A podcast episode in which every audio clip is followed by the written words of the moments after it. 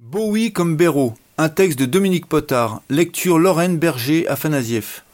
Bowie comme Béraud. Juillet 1979, ça y est, je suis guide. On fête ça dignement et je réalise ma première saison en tant que seul maître après Dieu. De Dieu, il est justement question dans un article d'Alpirando qui paraît à l'automne. On y apprend qu'un mec, un certain Patrick Béraud, a grimpé en solo intégral.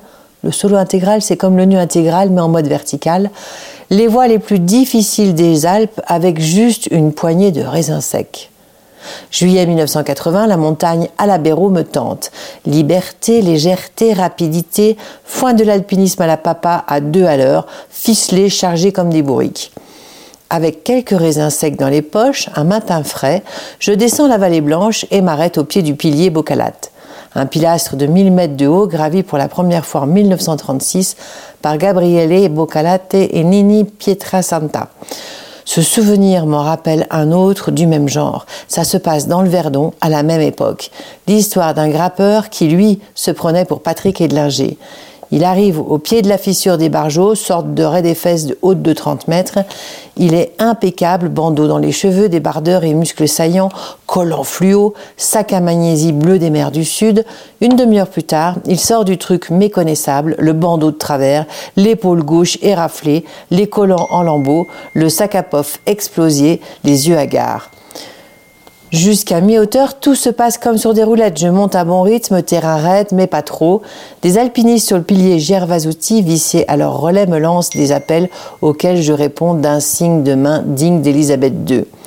Quand je bute sur le mur de 80 mètres, il a une sale gueule tapissée de neige et de glace et surtout verticale. Plus je monte, plus les choses se compliquent. À quelques mètres de la sortie, je suis dans une impasse coachée à la muraille, les yeux rivés sur une écaille. Le problème, c'est que pour l'attraper, je n'ai qu'une solution, faire un jeté. Les jeter sur les blocs du col des Montets, c'est ma spécialité. Mais là, je ne suis pas à mètre du sol. Il faut en rajouter 500 même avec un crash pad d'un lopilo, 1, 2, 3, je l'ai eu. Pause à une brèche, je me refais la cerise avec mes raisins secs. L'alerte a été chaude. 300 mètres plus haut, j'atteins la crête du coq, autre clou du spectacle. Une fine lame de granit entre deux abîmes. Pas question cette fois d'y aller la fleur au fusil. Fini de jouer les héros. Le nudiste se rhabille. Le coq joue les poules mouillées et déroule une cordelette de 20 mètres. Qu'un sursaut de lucidité m'a ordonné d'emporter et confectionne un système d'auto-assurance. C'est pas la maïf, mais moralement un sérieux bonus.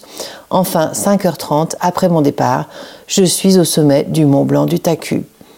L'après-midi, je reste fidèle au raisin, mais liquide et fermenté, avec une tranche de tome. Un copain guide et chanteur passe à la maison pour répéter Gabriel par Bocalate.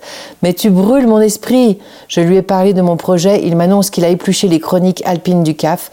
Personne n'a encore fait la Bocalate en solitaire. Bilan d'expérience une première solitaire, peut-être, mais une dernière, ça c'est sûr. Oh, fini pour moi, fini.